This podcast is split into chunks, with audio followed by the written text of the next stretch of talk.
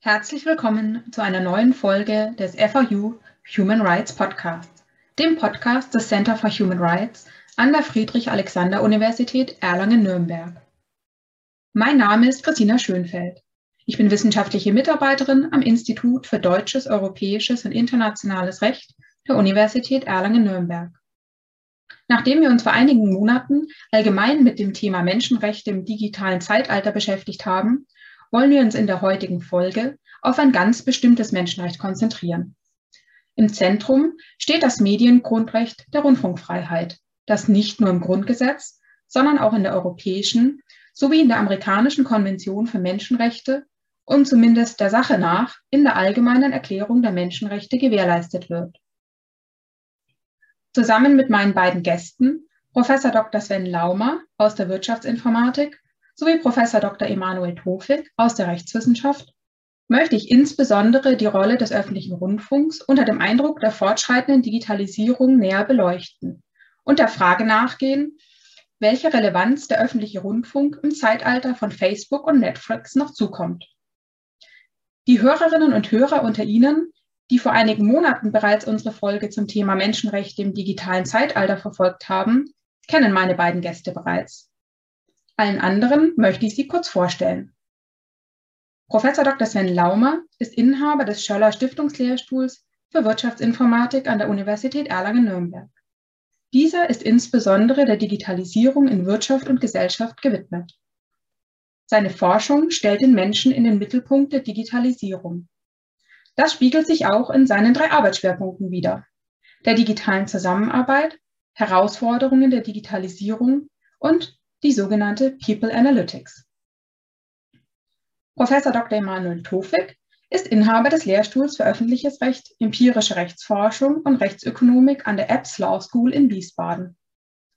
Zudem ist er Distinguished Scholar in Residence an der Peking University School of Transnational Law sowie Research Affiliate am Max-Planck-Institut zur Erforschung von Gemeinschaftsgütern in Bonn.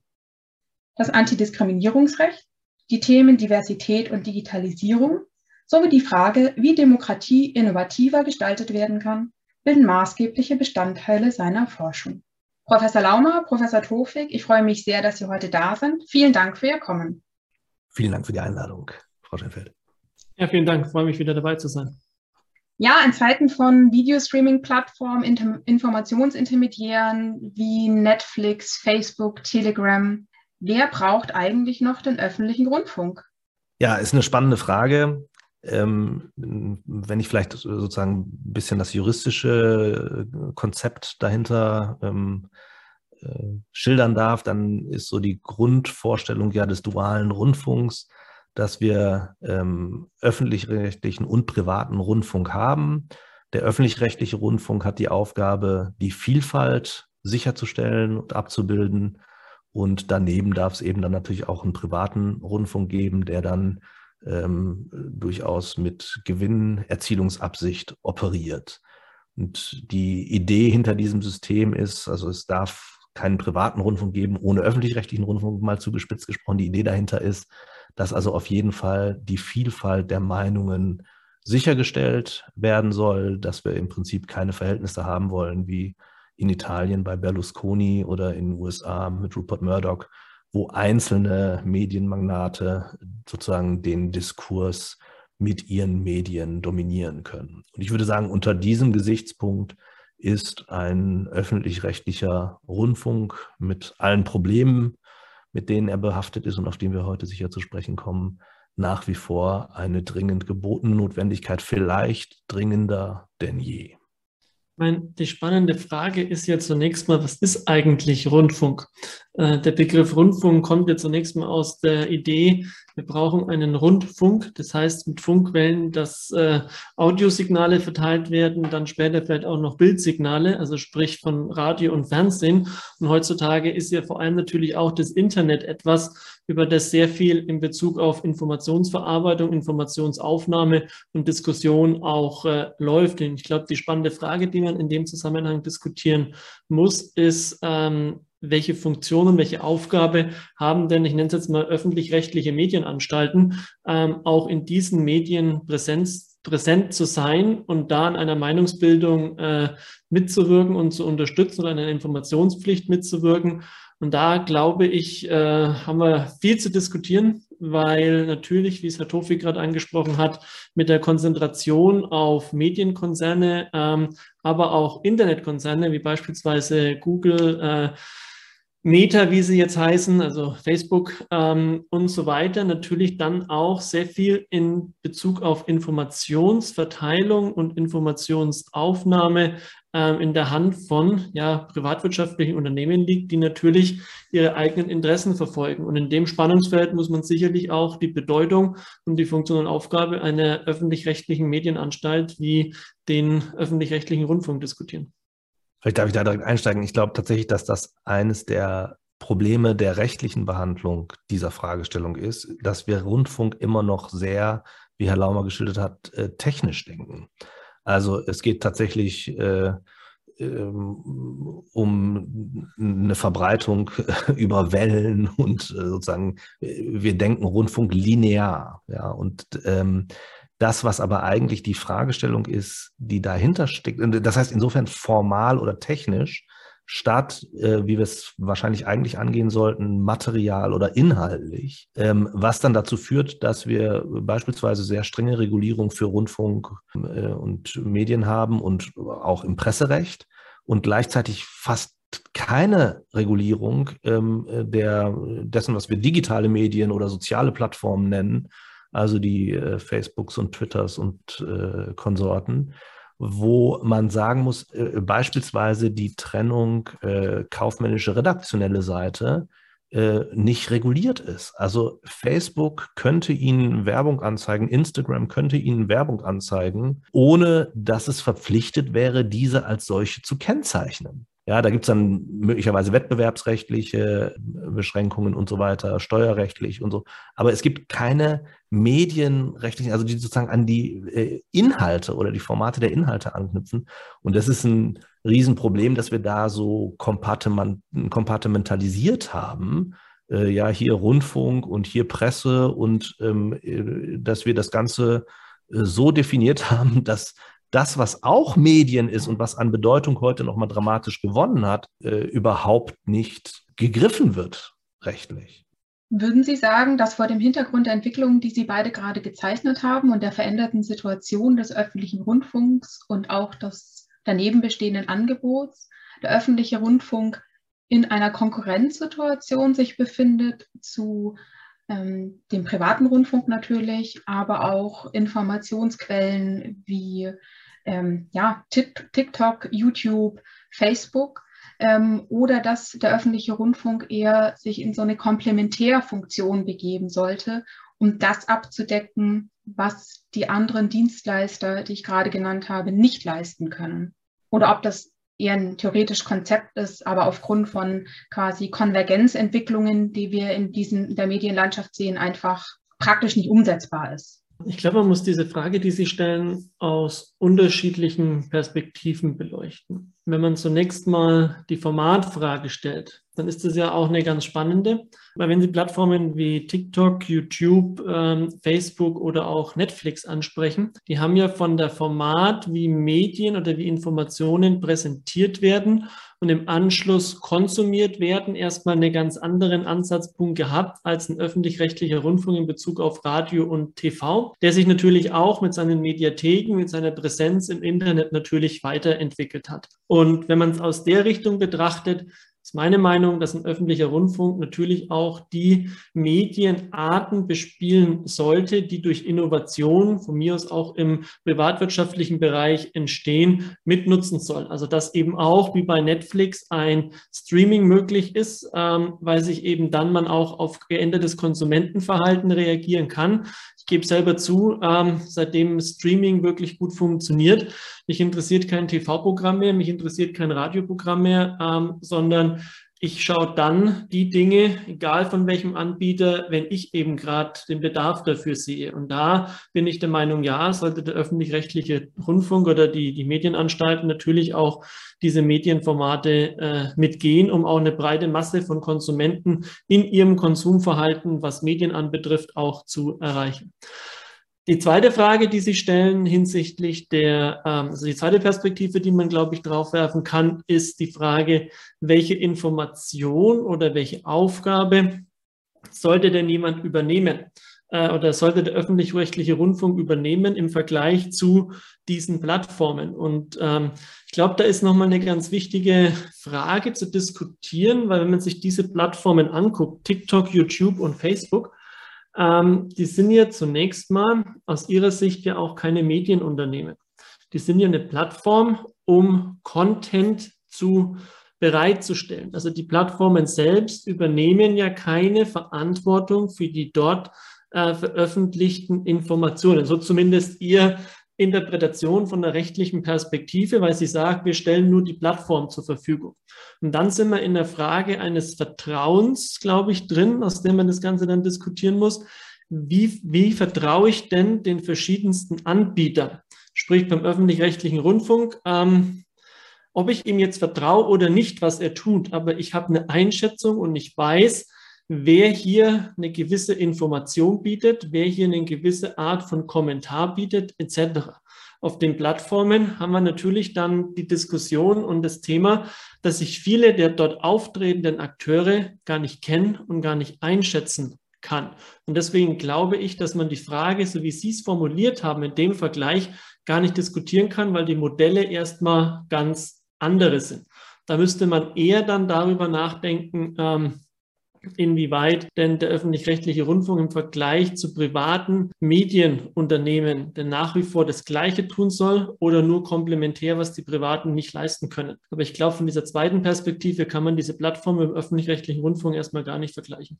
Ja, sehr spannend. Ähm, ich glaube, bei Ihrem ersten Punkt bin ich vielleicht ein bisschen vorsichtiger und zurückhaltender, was die Frage angeht, ob öffentlich-rechtliche Medien das Gleiche äh, tun sollen und sozusagen das gleiche äh, Angebot bereitstellen sollen, Stichwort Medi Mediatheken und so weiter.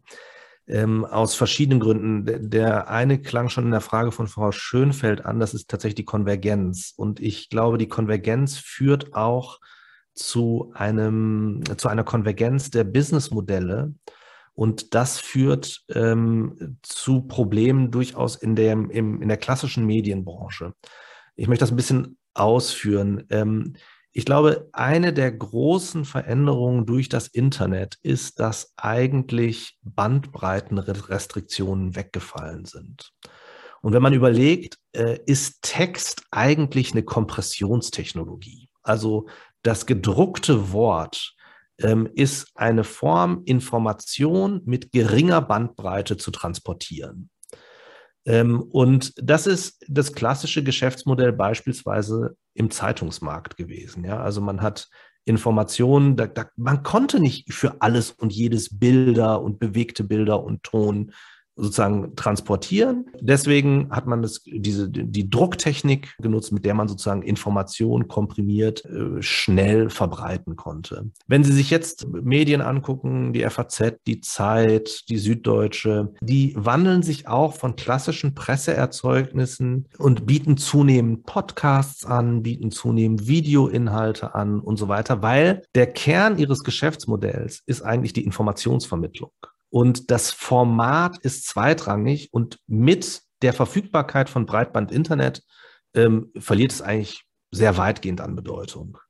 Und da konkurrieren jetzt sozusagen diese ähm, äh, Medienerzeuger oder Informationsverbreiter schon mit dem öffentlich-rechtlichen Rundfunk. Und wenn der öffentlich-rechtliche Rundfunk jetzt auch, weil es völlig irrelevant ist, in welchem Format, weil man im Prinzip die Information über jedes Format verbreitet, in den Wettbewerb tritt mit den privaten Informationsanbietern, kann das natürlich schon ein Verdrängungswettbewerb sein, weil der Staat einfach sehr viel tiefere Taschen hat. Und ich glaube, das wäre schon ein Verlust auch für die Demokratie und für die demokratische Vielfalt, wenn der öffentlich-rechtliche Bereich sozusagen den privatrechtlichen in der Hinsicht äh, verdrängen würde. Das ist sozusagen der, der erste Aspekt, wo ich Sorge habe und wo ich deswegen so ein bisschen zurückhaltend bin zu sagen, komm, der öffentlich-rechtliche Rundfunk soll halt alles machen. Der zweite Aspekt ist, dass mit der Linearität des herkömmlichen Rundfunks natürlich auch die Schaffung gemeinsamer Diskursräume einhergeht. Und die werden jedenfalls schwächer. Ich möchte nicht sagen, dass sie verloren gehen.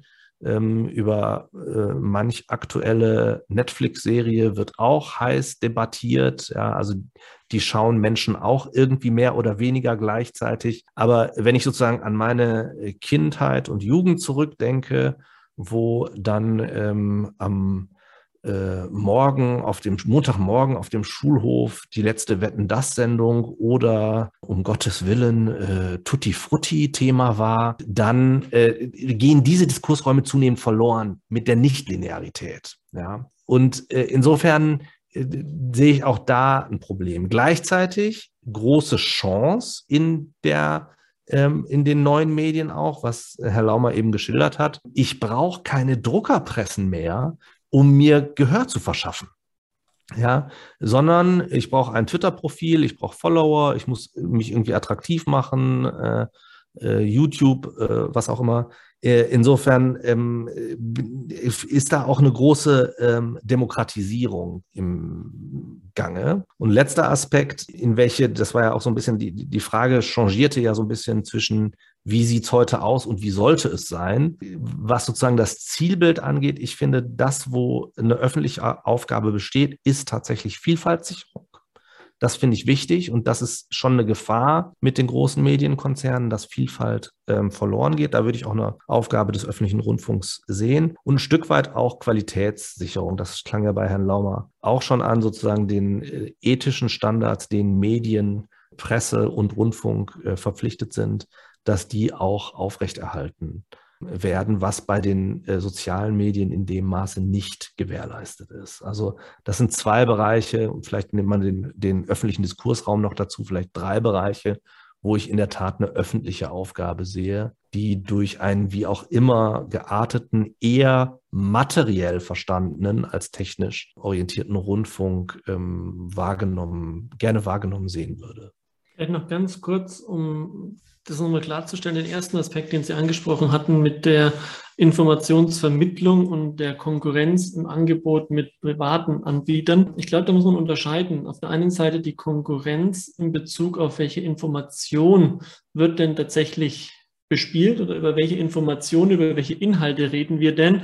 Und zweitens die Frage, über welche Plattformen reden wir denn? Und aus meiner Sicht ist die zweite Frage, nämlich die Plattform eine, wo ich der Meinung bin, meine persönliche Meinung, man sollte den öffentlich-rechtlichen Rundfunk nicht beschränken, weil die Plattformwelt ändert sich und wenn man nur öffentlich-rechtliche Themen über eine sagen wir mal, Radiowelle verbreitet, dann sind wir vielleicht irgendwann so weit, dass sie keiner mehr empfangen kann. Und da sollte man schon auch mit den Medien gehen oder mit den Plattformen und den Möglichkeiten gehen, sodass dann vielleicht auch die Aufgaben, die der öffentlich-rechtliche Rundfunk auch von der Grundidee mal hatte, nämlich auch im Katastrophenfall zu informieren etc., auch sichergestellt werden können. Das war so mein Gedankengang an der Stelle. Man kann dann sicher im zweiten Schritt darüber diskutieren, wie denn bei den Inhalten die Konkurrenzsituation aussieht, die dann auf diesen Plattformen auch bespielt werden, wo man da vielleicht auch ähm, gewisse ähm, Grenzen setzt oder wo man Grenzen setzen sollte. Aber ich glaube, das ist eine andere Frage als die, äh, über welche Medien tatsächlich diese Themen bespielt werden. Absolut, also wenn es darum geht, technisch, ja, also äh, dann bin ich völlig bei Ihnen. Also ob ich das jetzt über Satelliten, über Kabel oder über das Internet empfange, ist völlig egal. Da bin ich völlig bei Ihnen. Und ich finde auch, dass auch darüber hinaus lässt sich das Argument gut hören, dass der öffentliche Recht, dass der öffentlich-rechtliche Rundfunk mit der Zeit gehen soll, auch Streaming-Angebote ähm, anbieten können sollte. Da möchte ich sozusagen nur darauf hinweisen, dass da tatsächlich dann ähm, unter Umständen Verdrängungswettbewerb stattfinden kann. Dessen müssen wir uns bewusst sein, weil was macht dann, wofür verlangt die Süddeutsche Zeitung dann noch Geld sozusagen? Ja, das, das sozusagen das Geschäftsmodell, jedenfalls das klassische Geschäftsmodell, geht dann nicht mehr so auf. Und es geht nicht mehr auf, weil der öffentlich-rechtliche Rundfunk sich in Bereiche bewegt, in denen er vorher nicht tätig war. Und ich glaube, das ist einfach was, wo wir uns ehrlich machen müssen und wo wir sagen müssen, ja, das können wir wollen, ja. Äh, oder wir müssen sagen, vielleicht ist da so eine gewisse Zurückhaltung auch angebracht und vielleicht muss man überlegen, was Zurückhaltung da bedeuten könnte, weil wir da tatsächlich auch private Anbieter haben, die es genauso gut können, wo die Vielfalt gesichert ist und wo wir eher Vielfalt reduzieren, wenn wir den öffentlich-rechtlichen Rundfunk in diese Felder reinlassen. Das ist sozusagen einfach nur das, was ich zu bedenken geben möchte, ohne da jetzt abschließend zu sagen, das hat zwingend zur Folge, dass wir in die eine oder andere Richtung gehen müssen. Ich würde gerne auf einen Aspekt nochmal eingehen, den Sie, Herr Tofik, und auch Sie, Herr Laumer, gerade genannt haben. Insbesondere Sie, Herr Tofik, hatten bei dem letzten Podcast auch schon mal ein Loblied auf die Linearität gesungen. Ein kurzes, aber das ist mir im Gedächtnis geblieben, denn Sie sagten sinngemäß, Lineares Fernsehen hat auch den Vorteil, dass man, indem man das Programm eingeschaltet lässt, mit Sendungen und Inhalten konfrontiert wird, die man sich nicht bewusst ausgewählt wird. Und das ist ja eigentlich, zumindest aus meiner Perspektive, ein sehr positiver Aspekt des öffentlichen Rundfunks, da man im Vergleich zu ähm, Inter Informationsintermediären wie Facebook oder YouTube nicht das angezeigt bekommt, was durch den Algorithmus ausgesucht wurde aufgrund von vorherigen Eingaben, was meine vielleicht schon gefestigte Meinung noch weiter festigt, sondern dass ich einfach mit neuen Inhalten konfrontiert werde, die auch meiner bisherigen Ansicht widersprechen und die mich im Idealfall und vielleicht auch in einem sehr theoretischen Fall, aber zum Weiterdenken und kritischen, reflektierten Nachdenken über meine bestehende Meinung animiert. Sehr passend. Ich saß gestern Abend äh, im Auto und äh, äh, da kam Musik und ich wollte den Weiterknopf drücken.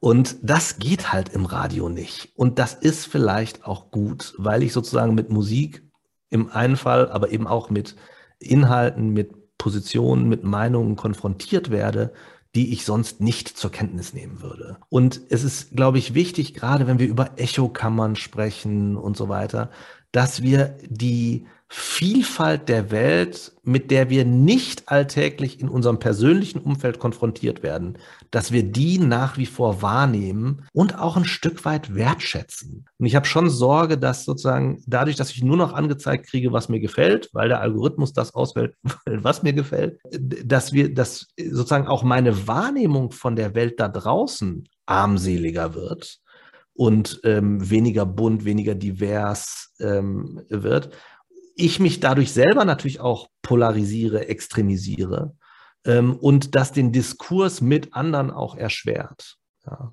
Ich finde, linear, äh, Nicht-Linearität hat viel für sich. Also äh, ich äh, streame auch gern meine Sendungen zu der Zeit, zu der ich sie sehen möchte. Aber ich glaube eben auch, dass Linearität, gemeinsames Erleben im öffentlichen Raum zunehmend an Bedeutung gewinnt, weil jedes unserer Smartphones uns eine sehr individualisierte Wirklichkeit präsentiert, die auf das zugeschnitten ist, was wir mögen.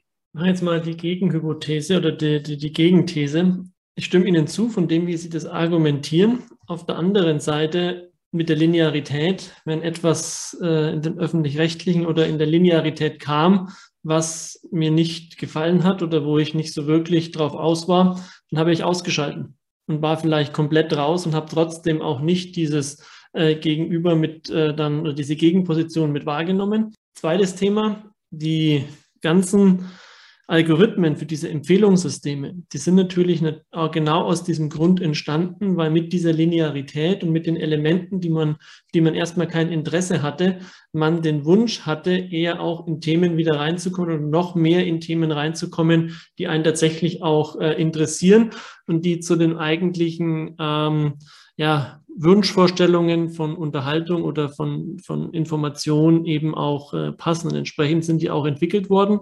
Man hat aber sehr schnell auch gemerkt in der Entwicklung, gerade wenn man jetzt die, die Empfehlungssysteme oder die Recommender-Systeme anguckt, die dann auch so Inhaltsobjekte empfehlen können, dass natürlich dieses ähm, in der Bubble bleiben, in dem Kontext bleiben, eines der, der großen Themen und großen Probleme bei diesen Systemen sind und dass man durchaus auch bei neuen Themen sich schwer tut, dann entsprechend auch diese Empfehlung oder diese Integration, wem könnte denn ein neues Thema denn tatsächlich auch zusagen, ähm, zu realisieren. Also das ist tatsächlich aber auch ein Problem dieser Algorithmen, die Inhalte ähm, darstellen sollen. Und jetzt komme ich wieder zurück zu diesem Vergleich der privaten versus der, ähm, der nicht privaten Anbieter. Was ist das Interesse dabei? Eine Plattform, die sich zunächst mal als äh, Plattform versteht, wo Inhalte bereitgestellt und dann konsumiert werden, die mit den Inhalten aber erstmal nichts zu tun haben möchte, die ist natürlich daran interessiert, dass ein Nutzer möglichst lange auf dieser Plattform bleibt. Und das tut er dann, wenn er immer die Dinge sieht, die ihm zusagen, die er gut findet, die ihm Spaß bereiten, die vielleicht auch seine eigene Meinung nochmal bestätigen oder bekräftigen. Dann bleibt er dabei, weil er dann in seiner Komfortzone ist und damit die Plattform das Ziel erreicht, jemand in die Plattform gefangen zu halten, um dann entsprechend auch Werbemaßnahmen oder Werbeeinnahmen generieren zu können. Und da hat dann natürlich ein privates Unternehmen ein ganz anderes Interesse als vielleicht ein öffentlich-rechtlicher Rundfunk, der hier nochmal ganz anders dann auch agiert, um dann diese Werbeeinnahmenmöglichkeit gar nicht so im Vordergrund der Empfehlung von Inhalten auch äh, stellt, sondern seine Empfehlungsmaschinerie auch ganz anders gestalten kann oder gestalten muss. Und da sehe ich durchaus eine Chance, dass auch mit diesen Techniken diese Effekte der Linearität, die Sie beschrieben haben, da auch technisch äh, realisiert werden könnten. Vielleicht darf ich da direkt äh, auch darauf antworten. Ich habe eigentlich kein Loblied der Linearität singen wollen. Das, ich bin sicher, dass es, ich, dass es so klingt. Ich verstehe, warum das äh, so angekommen ist. Aber ich glaube, das Thema, äh, oder wie es so schön heißt, der Drops ist gelutscht. Ja, also das ist, ähm, und ich, ich traue dem auch nicht nach. Worauf ich hinweisen wollte, ist, dass die Linearität bestimmte Effekte hatte. Und ich glaube, diese Effekte sind teilweise wichtig. Also wir brauchen gemeinsame Diskursräume und ich muss konfrontiert werden mit anderen Auffassungen. Also das gehört zum Menschsein dazu, sich zu reiben, sozusagen, ja. Und ich darf nicht nur in einer Wohlfühlbubble mit Schaum, äh, der sozusagen Reflexionen meines eigenen Selbstes transportiert, ähm, gepampert werden. Das, das ist einfach, das funktioniert gesellschaftlich auf Dauer dann nicht. Und ich glaube nicht, dass wir, dass wir das ähm, wiedergewinnen, indem wir zurückgehen zur Linearität und sozusagen die Asynchronität abschaffen. Das kann nicht der Weg sein. Ich glaube, wir müssen vielmehr bei der technologischen Entwicklung und vielleicht auch bei der Regulierung der Technologien darauf achten, dass wir diese Dinge wiederherstellen oder ermöglichen. Und das ist tatsächlich der Punkt, wo ich eine öffentliche Aufgabe sehe und wo ich sagen würde, dafür ist öffentliche rechtlicher Rundfunk da. Vielfaltssicherung, ja, und Vielfaltssicherung und, und sozusagen öffentliche Diskursräume und so weiter. Das sind Dinge, die haben die bisher durch Nichtlinearität, äh, durch Linearität hergestellt, müssen sie jetzt halt irgendwie gucken, wie stellen sie die sonst her, ja?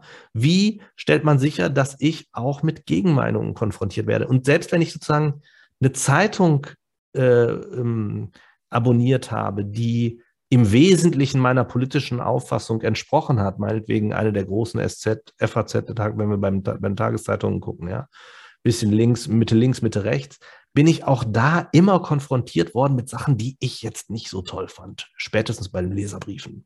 Das passiert nicht mehr.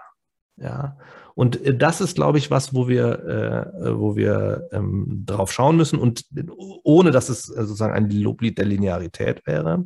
Der zweite Aspekt ist, äh, der vielleicht auch noch ein bisschen, den ich einfach noch mal ein bisschen herausarbeiten möchte, was Herr Laumer äh, gerade schon gesagt hat. Das ist im Prinzip der Aspekt der Kommerzialisierung. Also wir nutzen ähm, Big Data und diese psychometrischen Verfahren heute ganz wesentlich nur im kommerziellen Bereich. Ja. Und äh, wie Herr Laumer dargelegt hat, es geht um die Verweildauern. Das heißt, wir gucken, wie fühlen sich die Leute wohl. Ähm, und die Algorithmen, also das sind letztlich diese ganzen großen Anbieter, von denen wir sprechen. Das sind spezialisierte Werbeunternehmen. Es geht, das, womit die ihr Geld verkaufen, sei es Meta, sei es Alphabet, sei es Twitter, was weiß ich, das, womit die ihr Geld verdienen, ist Werbung. Ja, und das heißt, dass die ganze Logik dieser Medien auf Kommerzialisierung ausgerichtet ist. Und auch da sehe ich ein wichtiges Gegengewicht im öffentlich-rechtlichen Rundfunk, der es zur Aufgabe hat, Informationen zu vermitteln. Das ist halt ein anderes Geschäft. Und das ist übrigens auch der, der Unterschied, also das ist auch bei der FAZ und bei der Süddeutschen und bei der Zeit, wen, wen Sie da nennen wollen, ist das so. Deren Geschäft ist nicht Werbung zu verkaufen, jedenfalls nicht in erster Linie, sondern deren Geschäft ist, hochwertige Informationen anzubieten. Ja. Und auch das müssen wir äh, dauerhaft sicherstellen. Das müssen wir sicherstellen. Ich finde den Ansatz äh, nach wie vor ähm, richtig. Dieter Grimm hat ihn im Bundesverfassungsgericht äh, sozusagen groß gemacht, dass wir ähm, einen öffentlich-rechtlichen Rundfunk brauchen zur Sicherung der Vielfalt und gleichzeitig einen privatrechtlichen Rundfunk, der daneben sozusagen auch kommerziell dieses Angebot macht. Aber es darf eben nicht, wir dürfen sozusagen das Feld meines Erachtens nicht dem reinen Kommerz und der Ver Vermarktung von Werbung ähm, überlassen. Und ich, deswegen glaube ich, dass aus meiner Sicht der Weg eigentlich sein muss, dass man das, was wir heute soziale Medien nennen, was auch schlecht definiert ist, äh, zunehmend regulieren und gucken, wie wir die Dinge, die wir in einer Informations- und Medienarchitektur ähm, sehen wollen, öffentliche Diskursräume, Vielfalt und so weiter, äh, korrekte, hochwertige Informationen und so, wie wir das sicherstellen, dass das auch über die sozialen Medien gewährleistet bleibt, dauerhaft. Unabhängig von dem Medium, über das es äh, transportiert wird.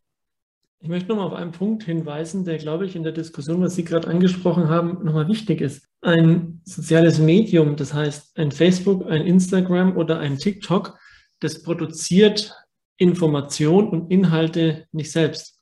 Die sind von der Idee her erstmal nur dazu da, die Plattform bereitzustellen, um anderen Content-Erstellern, die nicht Teil dieses Unternehmens sind, eine Plattform zu bieten, ihre Content, ihre Inhalte bereitzustellen, sodass sie von anderen konsumiert werden können. Und äh, das ist ja in der gesamten rechtlichen Bewertung dieser, dieser Idee, dieser Plattformidee eine ganz spannende, weil herkömmliche Medienunternehmen eigentlich nicht diese Plattformgedanken haben, sondern da gibt es einen Redakteur, da gibt es einen Journalisten, da gibt es jemanden, der recherchiert, der auch nach gewissen Berufsstandard, ethischen Standards gewisse Dinge tut, sowohl im öffentlich-rechtlichen als auch im privaten Rundfunk, äh, wenn man die beide mal zusammen auch nimmt. Ähm, und dann die Dinge auf gewissen Medien veröffentlicht, um diese Informationen zu verteilen. Ähm, und da haben Sie vollkommen recht. Natürlich ist da das Ziel in erster Linie, hochwertige und qualitativ hochwertige Informationen zu verteilen. Bei äh, Facebook und den anderen sozialen Medien, da steht es ja gar nicht im Vordergrund, sondern da ist eigentlich egal, wer diese Information teilt, ist auch egal, was eigentlich das für eine Information ist. Hauptsache, die Person bleibt möglichst lang auf dieser Plattform, konsumiert diese Dinge und ich habe durch diese Aufmerksamkeitsspanne die Chance, entsprechend ähm, die äh, ähm, Werbeeinnahmen zu generieren, Werbung zu platzieren, Werbung zu verkaufen und dadurch mein Geld zu verdienen. Ich glaube, das sind einfach komplett zwei verschiedene Ansätze, die man meiner Meinung nach gar nicht so richtig miteinander vergleichen darf, wenn man es jetzt aus journalistischer Sicht äh, betrachtet. Wenn man es aus Informationsverbreitungssicht betrachtet, dann natürlich schon weil ähm, wenn ich heute unterwegs bin ähm, und sehe etwas und teile das auf Instagram, teile das auf Facebook, dann sieht es meine Community, dann verbreitet sich das und dann sind gewisse Informationen vermutlich auch schneller unterwegs und können auch zu gewissen Entwicklungen beitragen, als wenn das über eine Medienanstalt läuft, die vielleicht auch noch überlegt, ob man gewisse Informationen auch teilt, weil man sie vielleicht als nicht zu wichtig erachtet, dass sie in die 20 Uhr Tagesschau mit aufgenommen werden. Und da haben natürlich dann die sozialen Medien auch ihre Daseinsberechtigung in einer gewissen Art und Weise, wenn man so den arabischen Frühling schaut etc., wo sich dann auch Protestbewegungen organisieren können. Passiert natürlich auch jetzt gerade, wenn man sich die Corona-Proteste anschaut, auch hier organisiert man sich über diese Plattformen. Beim arabischen Frühling haben wir das aus einer europäischen Sicht immer sehr positiv bewertet. Äh, bei Corona äh, ist das jetzt in der öffentlichen Meinungsdiskussion eher was Negatives, aber beides ist eigentlich das gleiche Phänomen, eine Protestbewegung, die mit dem momentan vorherrschenden Meinungsbild nicht einverstanden ist und denkt, dass äh, gewisse Dinge nicht so zur Geltung kommen, kann sich über diese Plattformen organisieren. Sowohl, je nachdem, welche, welche Position man vertritt, kann das dann positiv sein, aber kann das eben auch äh, negativ sein. Aber eigentlich aus meiner Sicht was Gutes, weil man Meinungsvielfalt und äh, Diskussion fördert. Also das ist natürlich dann auch die andere Seite an dem Thema. Darf ich noch zwei kurze Gedanken äh, anfügen? Das eine ähm, betrifft, also äh, zu Ihren zwei letzten Punkten, das eine betrifft äh, die Perspektive auf das, was wir gerade beobachten. Man könnte aus einer soziologischen Perspektive vielleicht auch sagen, was wir beobachten, ist funktionelle Differenzierung und Spezialisierung. Ja, also das, was bisher in einem Haus gemacht wurde, Informationsbeschaffung, Informationsgenerierung, Informationsaufbereitung und Informationsverbreitung ähm, wird jetzt aufgespalten auf verschiedene Akteure. Ja. Äh, das wäre eine Perspektive. Auch das würde sozusagen eine bestimmte Form von Regulierung erfordern. Ja, äh, zweiter Aspekt ist ähm, das Risiko, äh, Sie haben recht, die Geschwindigkeit und die Auswahl erfolgt nicht mehr sozusagen durch äh, Gatekeeper wie Presse oder Rundfunk. Und das hat, das kann Vorteile haben, weil sozusagen auch Nischenthemen anders bespielt werden können und so weiter. Also ich habe, das führt zu einer Demokratisierung, wie gesagt. Es hat aber auch natürlich Nachteile, weil beispielsweise Qualität nicht mehr gesichert ist, Vorauswahl nicht mehr erfolgt, Fake News, False Balance, das sind alles so Schlagworte, die man in dem Zusammenhang dann auch äh, hört und die natürlich sehr schnell und sehr ungefiltert sich ähm, verbreiten können. Und ähm, ich glaube, auch da muss man über smarte Regulierung nachdenken. Wie kann man es gewährleisten, dass die Vorteile erhalten bleiben, ja, und trotzdem sozusagen eine gewisse Qualität auch der Information, die im öffentlichen Raum dann auf einmal verfügbar ist, wie stellt man die sicher? Wie schützen wir uns alle vor Manipulation?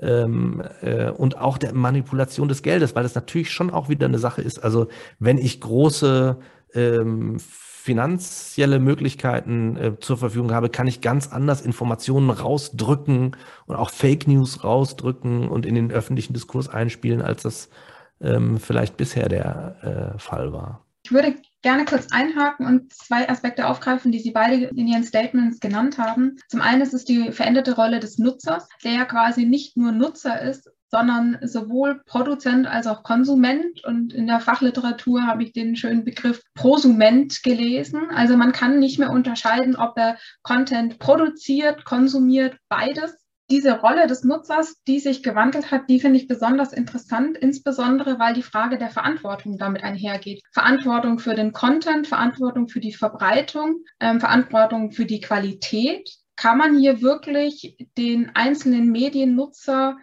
und auch Produzenten ähm, alleine die Verantwortung nehmen für die Inhalte und, das, deren Qualität? Oder macht man es damit den Informationsplattformen ähm, zu einfach, indem die sagen, wir sind nur die Plattform, wir haben keine Verantwortung, das müssen die einzelnen Nutzer und Nutzerinnen selbst verantworten, ähm, was ja immer wieder als Argument gegen eine stärkere rechtliche Regulierung dieser Plattformen auch ins Spiel gebracht wird. Was diesen zweiten Aspekt, den Sie beide schon angesprochen haben, ähm, stärker berührt, die Verantwortungsfrage, ja, die eine starke Rolle spielt, ähm, da eben Journalisten, die diese sonstige Filter- und Gatekeeper-Funktion wahrnehmen, bei privaten Rundfunkanstalten weniger reguliert sind und bei Inter Informationsintermediären ja gar nicht.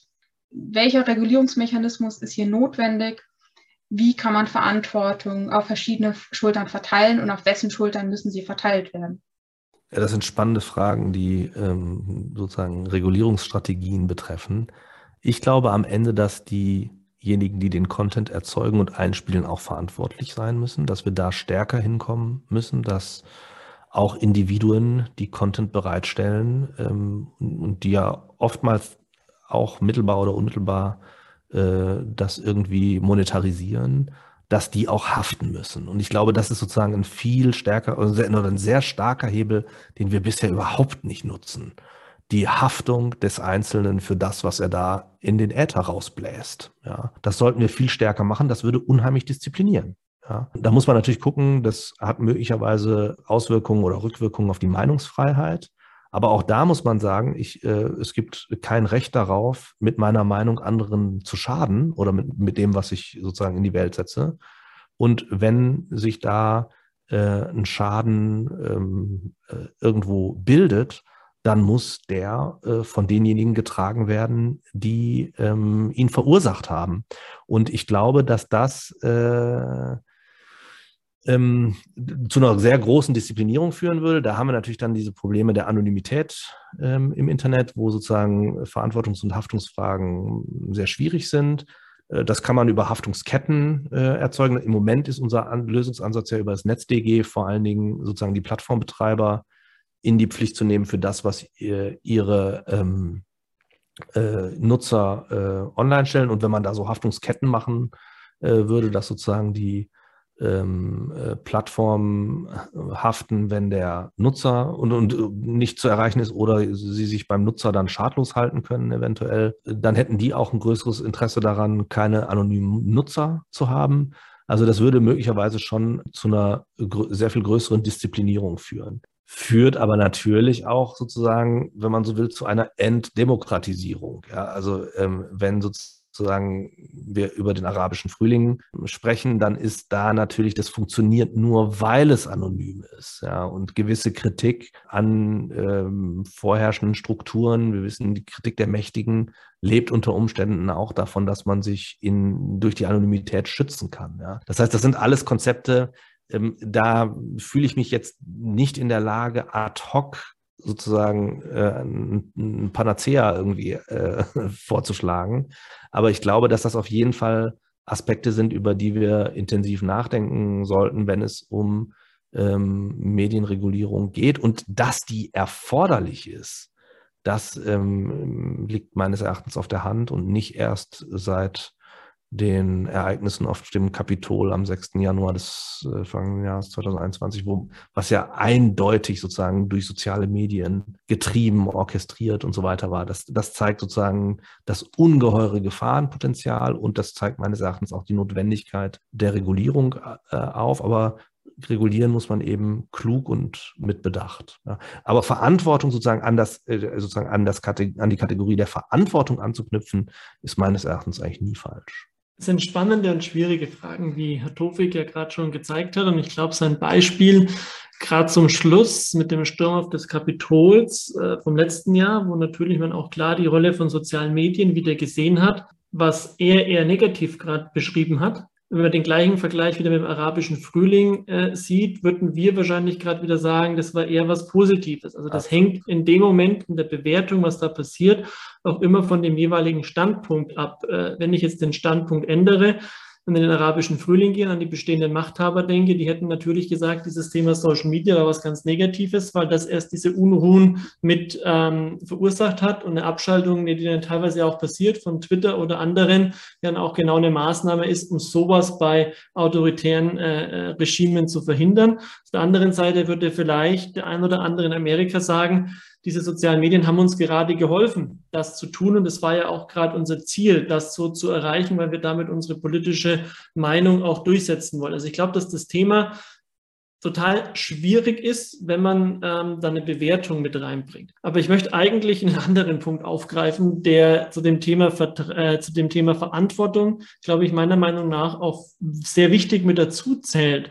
Und das ist das Thema Vertrauen wem vertraue ich als Informationsquelle oder wem vertraue ich, wenn Dinge verteilt als Information werden. Vertraue ich dem anonymen Nutzer von Facebook, den ich vielleicht gar nicht kenne, oder den anonymen Nutzer von YouTube, äh, Instagram etc. Oder vertraue ich einer Institution, die mit verschiedenen vertrauensbildenden Maßnahmen, weil ein gewisses regulatives Rahmenwerk mit existiert, ich eine gewisse höhere Sicherheit habe, dass die Information, die da verteilt wird, der Wahrheit entspricht. Im nächsten Schritt kann man natürlich aber auch argumentieren, dass gerade so ein regulatives Rahmenwerk auch dafür geschaffen wurde, dass eben nur die Information, die denjenigen, die so ein regulatives Rahmenwerk äh, schaffen, entspricht, auch nur dann entsprechend auch verteilt wird. Also deswegen ist das ein ganz, ganz äh, schwieriges und äh, defizites Thema, wo man hier tatsächlich die, die, die Grenzen zieht. Und ich sage mal so, aus der Technik kommend äh, und aus der Welt kommend, wo das Internet groß wurde. Ich bin großer Freund der Freiheit im Internet äh, ohne große äh, regulative Eingriffe, weil wenn man eben den Netzverkehr, machen wir es noch ein bisschen größer auf das Thema, den Netzverkehr durch eine staatliche Institution regulativ beeinflussen kann, äh, wenn so ein Eingriff möglich ist, sehen wir, was dann ist, wie man in, in, Ländern wie China oder auch dann in anderen autoritären Ländern unterwegs ist, dann ist es durchaus auch ein Instrument, um Informationsfreiheit auch zu unterdrücken. Und äh, da will ich eigentlich eher, dass äh, diese Informationsfreiheit auch möglich ist. Das war jetzt ein persönliches Statement. Ja, aus persönlicher Sicht kann ich Ihnen da nur zustimmen, Herr Laumer. Und Sie haben mir quasi die Worte aus dem Mund genommen, denn Vertrauen war der letzte große Punkt, den ich heute noch ansprechen wollte. Denn paradoxerweise würde man davon ausgehen, dass gerade der öffentliche rechtliche Rundfunk in Deutschland ja eigentlich Vertrauen ausstrahlen müsste, denn er hat einen hohen Anspruch an Qualität und strahlt es meiner Ansicht auch aus. Dennoch haben, ich würde sagen, inzwischen doch große Teile der Bevölkerung das Vertrauen in den öffentlichen Rundfunk verloren, was man im öffentlichen Diskurs dann auch mit so sehr problematischen Schlagworten wie Lügenpresse und ähnliches quasi verfolgen kann. Woran liegt dieses wachsende Misstrauen in die Berichterstattung durch den öffentlichen Rundfunk? Was kann denn der öffentlich-rechtliche Rundfunk tun, um dem entgegenzuwirken? Denn zwar ist das Leitbild des öffentlichen rechtlichen Rundfunks Staatsferne und Vielfaltssicherung. Diese Leitbilder kommen aber bei vielen in der Bevölkerung, zumindest nach meiner Beobachtung, nicht mehr so richtig an. Das hat man, finde ich, gerade in den letzten zwei Jahren ähm, bezüglich der Berichterstattung über die Pandemie ganz gut beobachten können. Was wären vertrauensbildende Maßnahmen? Ich glaube, das muss man auch an der Stelle etwas breiter denken und diskutieren. Ich glaube, das Misstrauen in den öffentlichen Rundfunk ist ein Ausdruck eines Misstrauens in das generelle staatliche Handeln dieser Personen, die auch dieses Misstrauen in den öffentlichen rechtlichen Rundfunk äußern, weil sie der Meinung sind, dass da natürlich auch die staatlichen Akteure kontrollieren, was in dem öffentlich-rechtlichen Rundfunk auch berichtet, gesendet, kommentiert und so weiter wird. Also für mich hängt es sehr stark mit einer Tendenz zusammen, dass wir immer mehr Personen auch haben bei uns in Deutschland, die generell äh, mit unserer politischen Führung unzufrieden sind, mit staatlichen und politischen Handeln unzufrieden sind und das dann auch auf den öffentlich-rechtlichen Rundfunk projizieren, weil der natürlich auch durch politische Akteure kontrolliert werden soll von der Organisationsstruktur, wie die entsprechend auch organisiert sind. Und deswegen gehen die beiden Themen für mich äh, sehr stark Hand in Hand. Ähm, wenn man über vertrauensbildende Maßnahmen nachdenkt, dann ist es sicherlich ein erster Schritt oder ein, ein wesentlicher Schritt, wenn generell auch wieder mehr Vertrauen existiert in politische Handlungen, politische Akteure, dass dann auch das Vertrauen in den öffentlich-rechtlichen Rundfunk äh, wieder steigt. Aber das ist natürlich ein Thema, das lässt sich nicht von heute auf morgen wieder sicherstellen, weil da einige dieses Vertrauen verloren haben, aus verschiedensten Gründen, ähm, und man da eben jetzt gesamtgesellschaftspolitisch dran arbeiten müsste. Ich würde eigentlich gern die Prämisse der Frage in Frage stellen. Ich bin mir gar nicht sicher, ob wir so einen Vertrauensverlust tatsächlich erleben oder ob nicht nur die, die vielleicht jetzt tatsächlich äh, Vertrauen verloren haben, eine kleine Minderheit sind oder die schon äh, seit jeher kein Vertrauen gehegt haben, so ähnlich wie Herr Laumer das geschildert hat, wegen einer allgemeinen Skepsis, einfach nur besonders viel äh, Lärm machen, besonders laut sind, äh, besonders viel Airtime bekommen. Und Lügenpresse, das Wort ähm, bezieht sich ja gerade auch auf die Presse.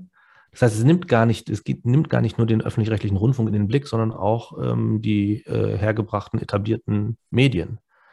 Und wenn man jetzt mal schaut, ähm, was die Quoten angeht und so weiter, sieht das beim öffentlich-rechtlichen Rundfunk nach meinem Kenntnisstand gar nicht so schlecht aus. Ähm, und äh, so alternative Angebote wie Bild TV ähm, sind jetzt auch nicht so besonders erfolgreich. Ja, also insofern bin ich mir gar nicht sicher, ob wir da nicht möglicherweise einem Narrativ auf den Leim gehen, das einfach nur besonders äh, laut gesungen wird. Ja. Ich finde, die Medienberichterstattung allgemein in Deutschland, auch in den letzten zwei Jahren, ist eigentlich im Wesentlichen ähm, sehr hochwertig. Wenn man sich anschaut, ich glaube, Süddeutsche Zeitung, FAZ haben an Abonnements gewonnen in der Zeit. Also durch die, ähm, gerade im Zuge der, des Beginns der Corona-Pandemie ähm, war offensichtlich äh, der Bedarf nach akkuraten Informationen sehr groß. Ja, das hat sich da ausgewirkt.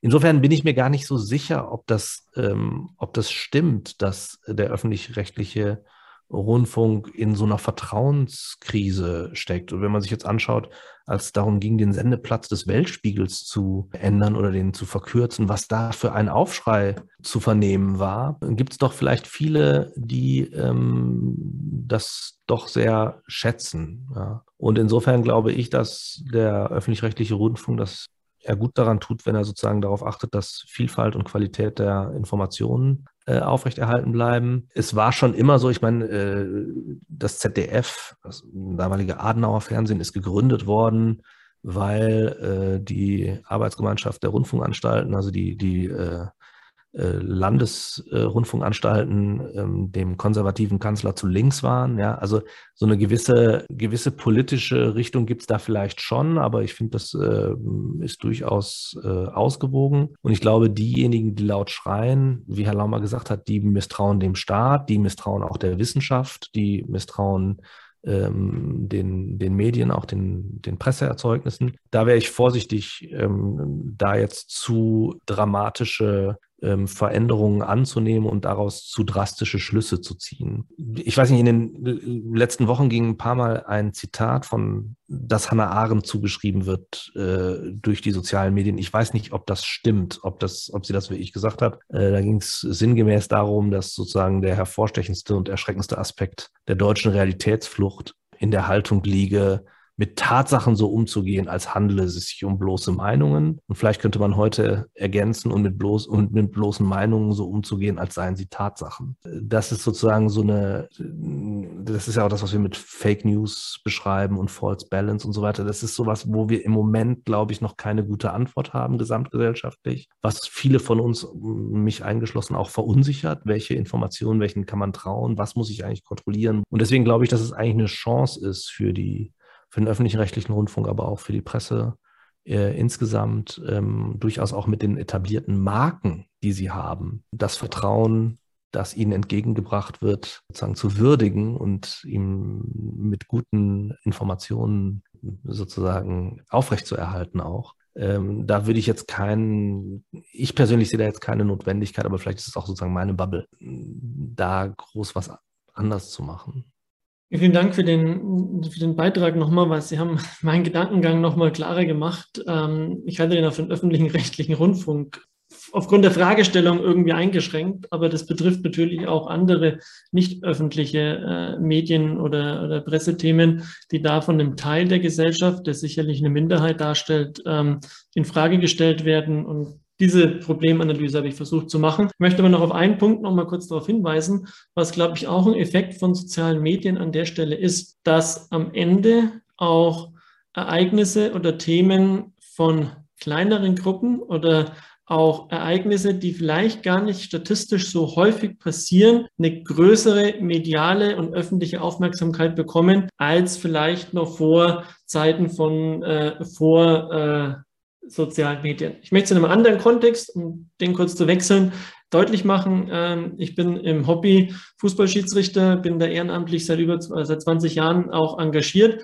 und wir haben in den letzten Jahren verstärkt über das Thema Gewalt gegen Fußballschiedsrichter diskutiert. Wenn man es sich rein statistisch anschaut, die Meldungen von Gewalthandlungen gegenüber Schiedsrichtern haben nicht signifikant zugenommen in den letzten 20 Jahren. Aber die Aufmerksamkeit dieses Themas in der Öffentlichkeit hat zugenommen, weil ein, auf ein Gewaltsfall, der mit Handy gefilmt und dann in sozialen Medien bereitgestellt wird, natürlich viral geht und damit bekommt dieser eine Fall deutlich mehr Aufmerksamkeit, als wenn es eine Pressenotiz in einer Lokalzeitung gewesen wäre, die in anderen Teilen Deutschlands vielleicht gar nicht aufgegriffen worden wäre. Auch da sehen wir einen Effekt, dass gewisse Ereignisse einen verstärkenden Effekt durch das Thema Social Media am Ende auch äh, bekommen, was man natürlich dann in dem Kontext auch mit bedenken muss. Bevor wir zum Ende der heutigen Folge kommen, möchte ich noch eine Frage stellen, die sich im Laufe der letzten Dreiviertelstunde so sich in meinem Kopf gebildet hat.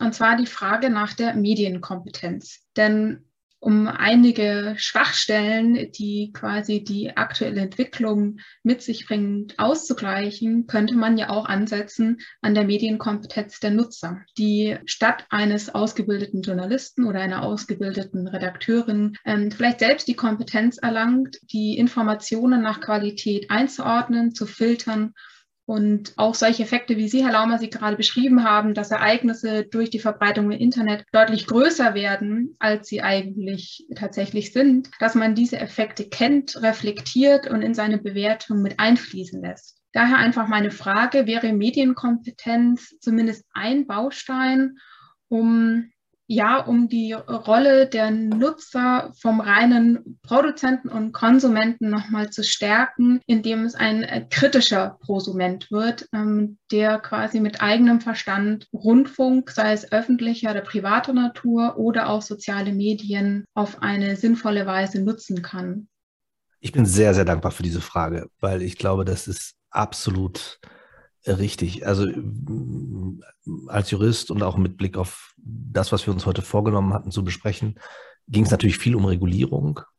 Aber ich glaube, ähm, Regulierung alleine kann nie irgendwo das Verhaltensziel vollständig erreichen, sondern es geht immer auch um eine Reife im Umgang mit der jeweiligen Fragestellung. Und das ist in dem Fall, den wir heute besprochen haben, Medienkompetenz. Und ich würde nicht sagen Medienkompetenz, um anstatt von Journalisten irgendwie mit Informationen umgehen zu können, sondern Medienkompetenz, um die Informationen, die in unserem Ökosystem ähm, vorhanden sind, verarbeiten zu können. Und da gehören auch journalistische Informationen dazu.